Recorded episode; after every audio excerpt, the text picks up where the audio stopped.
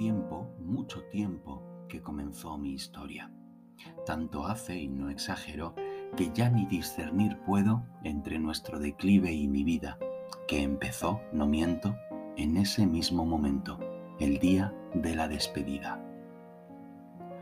Tomé entonces hace un año, tres o cuatro, seis quizás, el palo con el que me azotabas, con el que me hacías daño,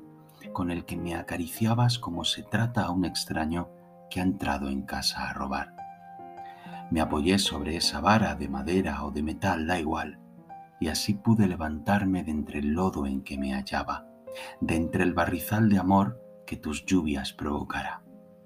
Me sostuve a duras penas, pues estar tendido allí, sobre el suelo y a tus pies, era mi forma de vida, y empezar a andar erguido no fue tarea sencilla.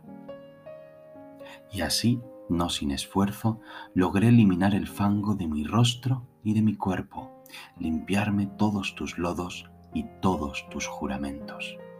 Dejé atrás el barrizal en que me hundieses las ganas, y al mirarme en el espejo descubrí mi rostro serio, despeinado y taciturno, pero bello y no tan burdo como me hicieras creer,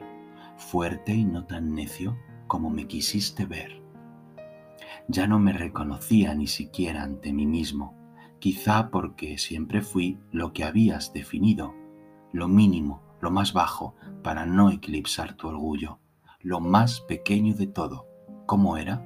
siempre tuyo. Me alejé firme y ligero de toda tu porquería, y este palo, que aún conserva restos secos de mi sangre, resquicios de tus palizas, tu distinción de cobarde, me ha servido como apoyo para llegar a esta playa, donde desnudo reflejo la luz de un sol que no engaña.